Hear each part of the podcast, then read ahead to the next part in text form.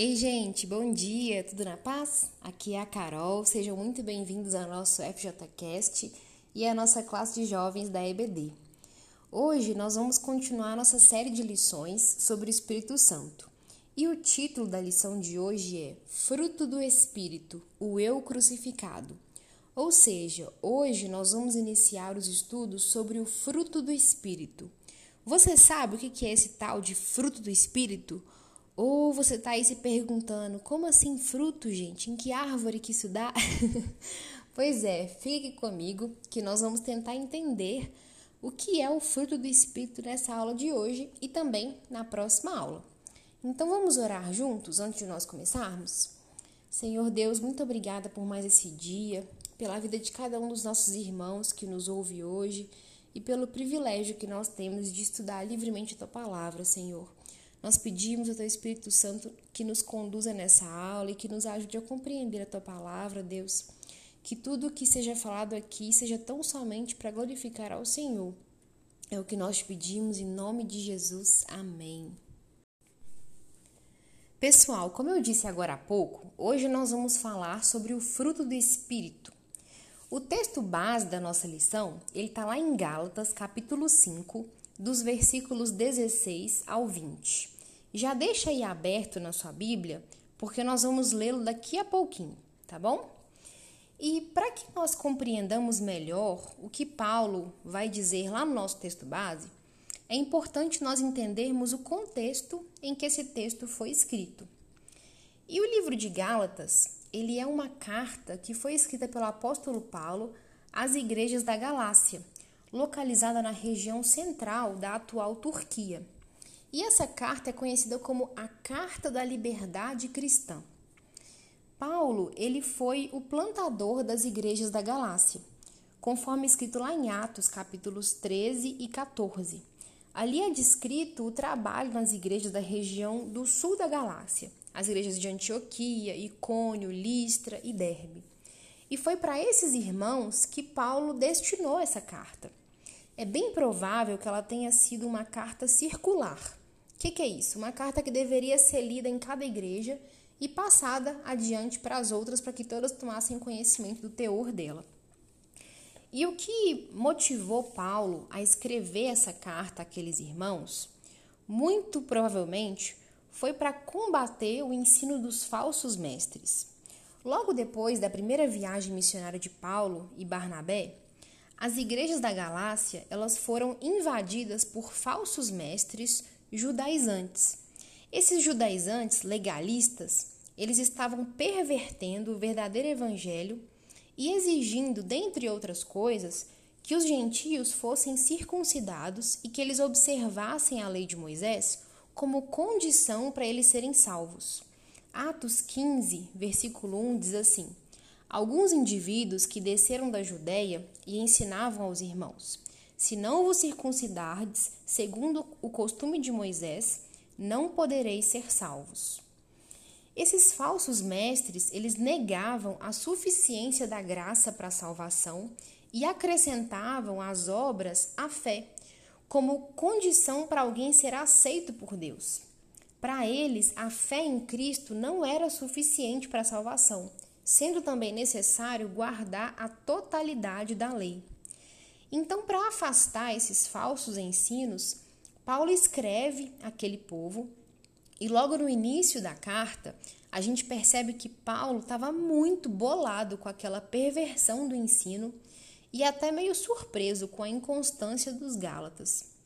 Lá no capítulo 1 do livro de Gálatas, versículos 1 ao 6, diz assim: Admira-me que estejais passando tão depressa daquele que vos chamou na graça de Cristo para outro evangelho, o qual não é outro, senão que há alguns que vos perturbam e querem perverter o evangelho de Cristo. Mas, ainda que nós, ou mesmo um anjo vindo do céu, vos pregue evangelho que vá além do que vos temos pregado, seja anátema. Assim, como já dissemos e agora repito, se alguém vos prega evangelho que vá além daquele que recebestes, seja anátema. Paulo chama a atenção deles aqui para o fato de que não existe outro evangelho, só há um evangelho verdadeiro. Os judaizantes tinham pervertido totalmente os ensinamentos de Paulo, ensinando que os irmãos abandonassem a graça e voltassem à prática da lei. Paulo fica tão bravo com isso tudo que ele diz que, ainda que um anjo vindo do céu, ou que mesmo os apóstolos viessem e pregassem outro evangelho que não fosse o evangelho da graça de Deus, seria anátema, ou seja, amaldiçoado, destinado por Deus à destruição. E por que vocês acham que Paulo ficou tão indignado com esse falso ensinamento? Eu creio que o principal motivo é que a glória de Cristo estava em jogo. Porque se as obras humanas são necessárias à salvação, então a obra de Jesus Cristo foi insuficiente. É isso que Paulo diz lá no capítulo 2, 21, quando ele questiona os Gálatas. Ele diz assim: Não anula a graça de Deus, pois se a justiça é mediante a lei, segue-se que morreu Cristo em vão. E a partir daí, ao longo da carta, nos próximos versículos, Paulo vai ensinando aos Gálatas a doutrina da justificação pela fé, que, em termos bem simples, é o ato de Deus, o nosso justo juiz, nos declarar perdoados dos nossos pecados e nos aceitar como justos diante dele.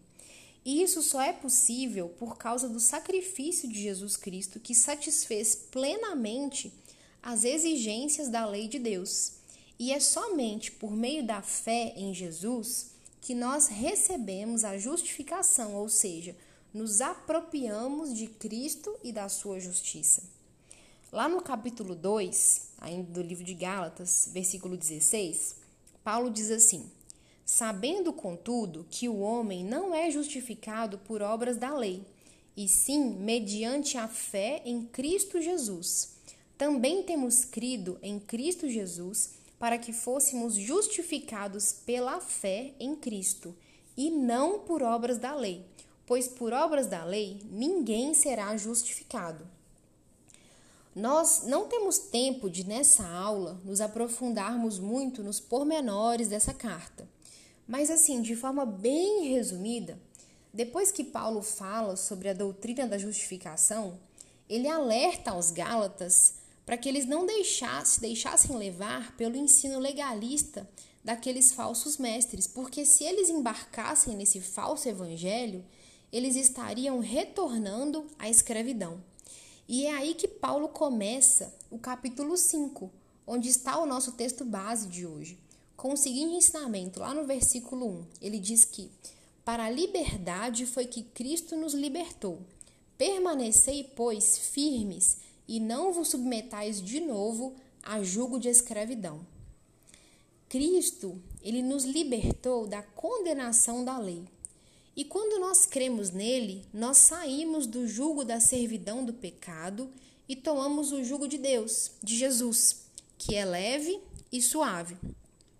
Mas alguns versículos antes do nosso texto base, lá no capítulo 5, no verso 13, Paulo nos faz um alerta. Ele diz assim: porque vós, irmãos, fostes chamados à liberdade.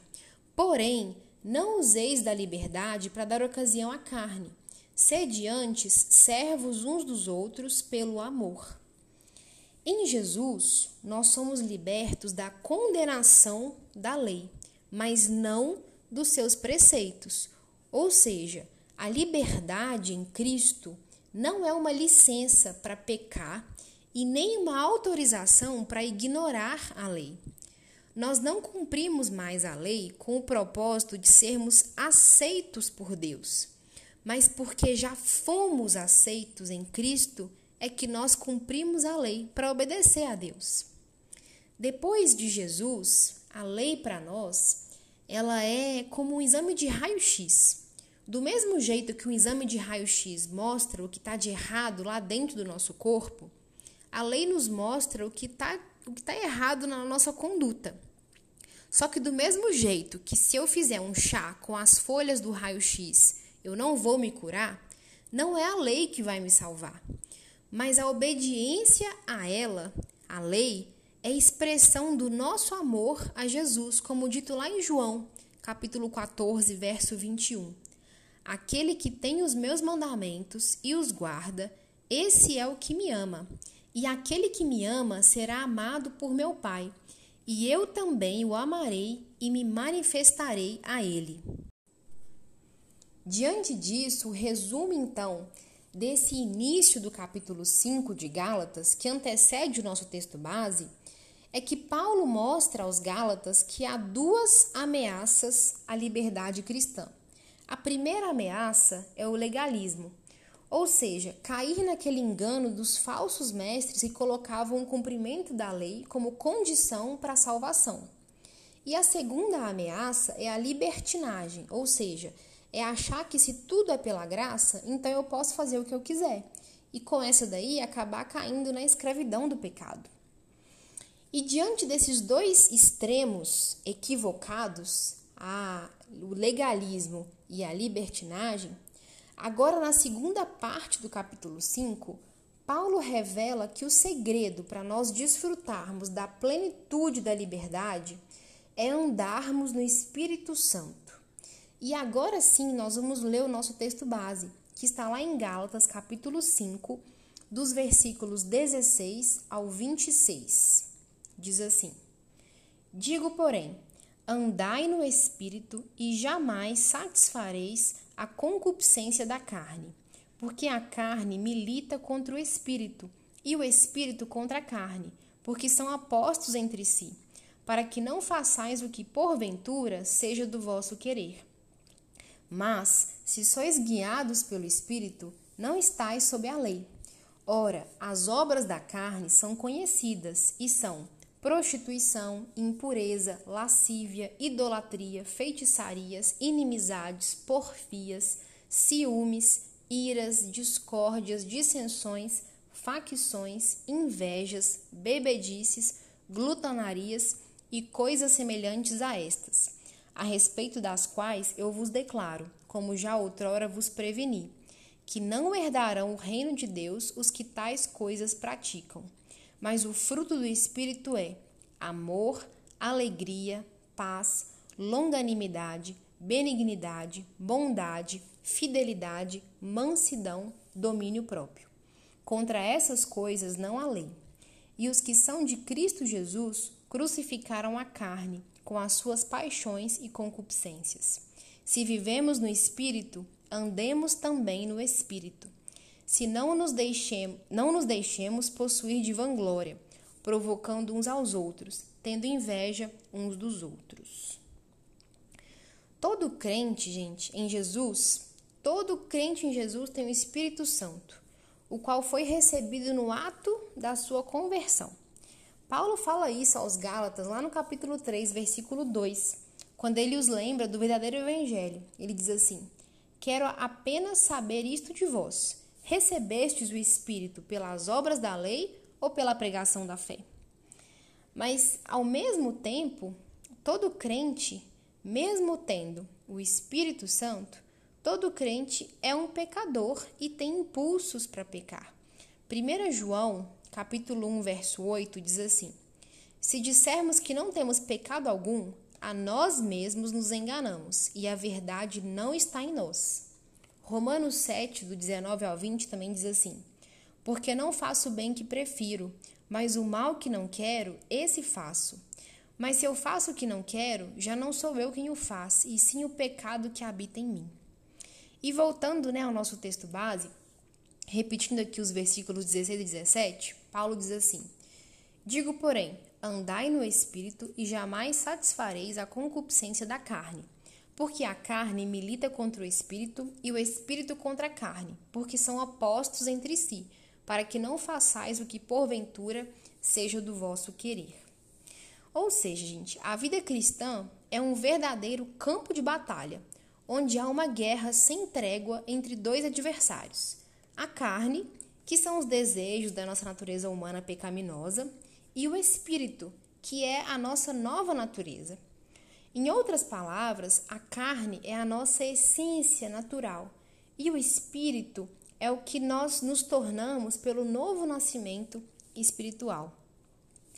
A palavra grega usada aí nesse trecho para concupiscência, geralmente é usada para designar o anseio por coisas proibidas. A carne tem desejos que nos arrastam para longe de Deus e nos levam à morte. E a única maneira de vencer sobre a carne é andar no espírito. Nós vamos falar um pouquinho mais sobre isso na próxima aula. Muita gente, quando se converte, pensa que depois que a gente começa a caminhar com Jesus, as tentações do mundo vão desaparecer. Só que isso está longe de ser verdade. Antes do Espírito Santo entrar na sua vida, não tinha guerra nenhuma, porque você estava morto nos seus pecados e rendido a natureza da carne. Mas aí, quando o Espírito Santo de Deus habita em você, aí sim esse embate fica evidente para nós. Nós fomos salvos da condenação do pecado e do poder do pecado, mas não ainda da sua presença. Então, enquanto nós vivermos aqui nessa terra, o nosso coração e a nossa mente estarão sujeitos a essa guerra permanente entre carne e espírito. E a solução para esse conflito não é humana, não é pela nossa força, mas é divina. É somente pelo poder do Espírito Santo que nós vencemos. É o Espírito Santo quem capacita o crente a vencer a carne e as tentações. Romanos 6,26 diz que é o Espírito Santo quem nos assiste nas nossas fraquezas. E continuando então o nosso texto base, no versículo 18, Paulo diz assim: Mas se sois guiados pelo Espírito, não estais sobre a lei. Paulo ele está mostrando aos Gálatas aqui que estar sob a lei significa escravidão, derrota, porque a lei não pode salvar ninguém. A lei exige de nós perfeição e por esse mesmo motivo ela nos condena, porque nós não somos perfeitos. Mas quando nós somos guiados pelo Espírito, nós já não estamos mais sobre o jugo da lei. E em Jesus nós somos livres. Caminhando aqui agora para os próximos versículos, depois de apresentar o conflito entre a carne e o espírito, Paulo então vai nos falar sobre as obras da carne, dos versículos 19 ao 21. Diz assim: Ora, as obras da carne são conhecidas e são prostituição, impureza, lascívia, idolatria, feitiçarias, inimizades, porfias, ciúmes, iras, discórdias, dissensões, facções, invejas, bebedices, glutonarias e coisas semelhantes a estas, a respeito das quais eu vos declaro, como já outrora vos preveni, que não herdarão o reino de Deus os que tais coisas praticam. Paulo, ele lista 15 coisas que ele chama de obras da carne. E se você observar o versículo 21, você vai ver que essa não é uma lista exaustiva porque ele diz: e coisas semelhantes a estas. O que nos leva a crer que aqui tem apenas alguns exemplos e que tem mais coisas que não foram ditas aqui, né? Muitos estudiosos classificam essas obras da carne em cinco grupos. O primeiro grupo é dos pecados sexuais, descritos lá no verso 19, que são a prostituição, que indica os pecados na área das relações sexuais, a impureza, que tem a ver com a violação da santidade, com a profanação geral da personalidade, a lascívia, que é a propensão para luxúria, sensualidade exagerada, é o comportamento depravado com relação ao sexo. A segunda, o segundo grupo que são classificados são dos pecados religiosos, descritos lá no verso 20, a idolatria e a feitiçaria. A idolatria é o culto prestado a outros deuses, é colocar qualquer coisa no lugar que pertence somente a Deus. A feitiçaria são as práticas ligadas às trevas, ao ocultismo e até práticas que envolviam o uso de drogas lá nos templos, nos templos pagãos do, da época da igreja primitiva. E o terceiro grupo são os pecados sociais. Aqui vai de porfias até invejas. Porfias são discussões e confrontos insistentes. Depois Paulo cita os ciúmes, quer querer ser mais do que o outro, quer ficar insatisfeito com o que o outro é, o que o outro tem e você não. O terceiro, a ira, é aquele acesso de raiva, aquele sentimento de ódio, de rancor. Depois Paulo fala sobre as discórdias, que é a falta de acordo, as ambições interesseiras. Depois ele fala sobre as dissensões, que são mesmo as divisões ele se tem das facções, que são também as opiniões tão obstinadas que levam à formação de grupos divididos. E por fim, ele fala das invejas, que a inveja nada mais é do que o desejo profundo de ter aquilo que o outro tem, e é o desprazer de ver a prosperidade dos outros. E a quarta categoria são a dos pecados pessoais, que são incluídos aqui as bebedices e as glutonarias, que tem a ver com o abuso e a falta de domínio próprio nessa área né, da comida e da bebida. Então, são essas as categorias que geralmente os autores subdividem né, essas obras da carne. E Paulo conclui o versículo 21 dizendo que não herdarão o reino de Deus os que tais coisas praticam. O que Paulo diz aqui é que não é sobre um ato pecaminoso, não é um, um ato pecaminoso que fará com que alguém não herde o reino de Deus, mas sim o hábito de pecar sem arrependimento aqueles que vivem na prática dessas coisas e não se arrependem. Esses sim não herdarão o reino de Deus. E como contraste às obras da carne, Paulo nos apresenta o fruto do Espírito nos versos finais do capítulo 5, dos versículos 22 ao 26. Diz assim: Mas o fruto do Espírito é amor, alegria, paz, longanimidade, benignidade, bondade, fidelidade, mansidão, domínio próprio. Contra essas coisas não há lei. E os que são de Cristo Jesus crucificaram a carne com as suas paixões e concupiscências. Se vivemos no Espírito, andemos também no Espírito. Não nos deixemos possuir de vanglória, provocando uns aos outros, tendo inveja uns dos outros. É interessante que ao falar sobre as obras da carne, Paulo ele a cita no plural, as obras.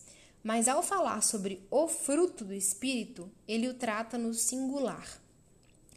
Paulo faz essa diferenciação porque as obras da carne somos nós quem a produzimos devido à nossa natureza pecaminosa, à inclinação do nosso coração para o mal.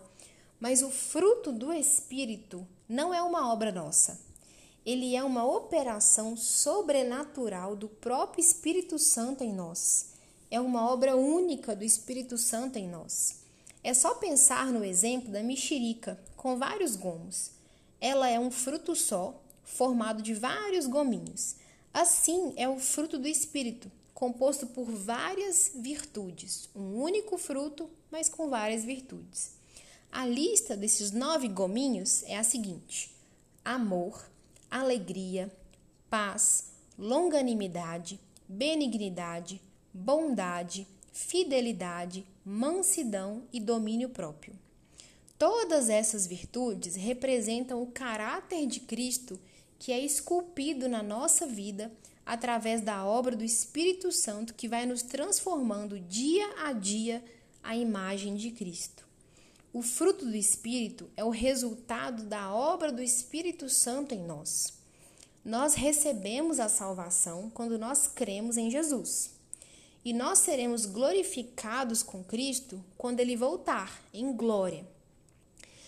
E entre o início da nossa caminhada com Jesus até o dia que nós formos glorificados com ele, existe um processo onde o Espírito Santo está esculpindo em nós esse caráter de Cristo. O pastor Hernandes Dias Lopes, ele resume bem essa definição do, do que é o fruto do Espírito, dizendo o seguinte: o fruto do Espírito nada mais é do que a evidência do caráter de Cristo em nós. Por isso, nós somos chamados de cristãos, pessoas que refletem a imagem de Cristo nesse mundo. É a manifestação externa da obra interna do Espírito Santo. Sensacional, né, essa definição. Então, o fruto do Espírito Santo produzido em nós, ele evidencia maturidade espiritual. Diferente dos dons espirituais, que nós, nós vimos né, na última aula, que ter ou não certo dom não faz de você mais ou menos maduro espiritualmente do que o seu irmão. Exemplo disso é a igreja de Corinto, que foi citada na última aula. Ela tinha todos os dons, mas ela foi comparada por Paulo a uma criança que ainda não consegue se alimentar de alimento sólido. Então, não é sinônimo de maturidade a presença ou não dos dons, mas do fruto do Espírito Santo, sim. O desejo de Deus para nós é que nós alcancemos a medida da estatura da plenitude de Cristo, como dito lá em Efésios capítulo 4. Ou seja, Deus quer nos salvar? Claro que Ele quer. Mas além disso, Ele deseja nos fazer semelhantes a Jesus Cristo, até que finalmente chegue o dia em que nós iremos habitar com Ele por toda a eternidade. Amém? Então, pessoal, a nossa aula de hoje vai terminar por aqui. Nós hoje demos só uma pincelada sobre o fruto do Espírito, mas na semana que vem nós vamos nos ater mais profundamente a ele e nós vamos estudar cada uma das suas nove virtudes, beleza? Então não perca! Se Deus quiser, a gente se encontra na semana que vem. Uma ótima semana para vocês, fiquem com Jesus. Tchau, tchau! It's the light that pierces through you. to the darkest hidden place. It knows your deepest secrets and it doesn't look away. It's the gentle hand that pulls you from the judgment of the crowd. When you stand before them guilty and you've got no way out, some may call it foolish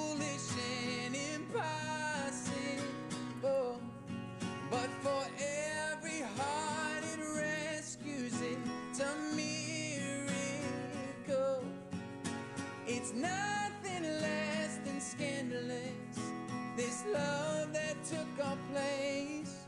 I'm just call it what it is. Call it grace. Oh, oh. Oh, oh, it's the breath that's breathing new life into what we thought was dead. It's the favor that takes orphans, placing crowns upon their heads. It's the hope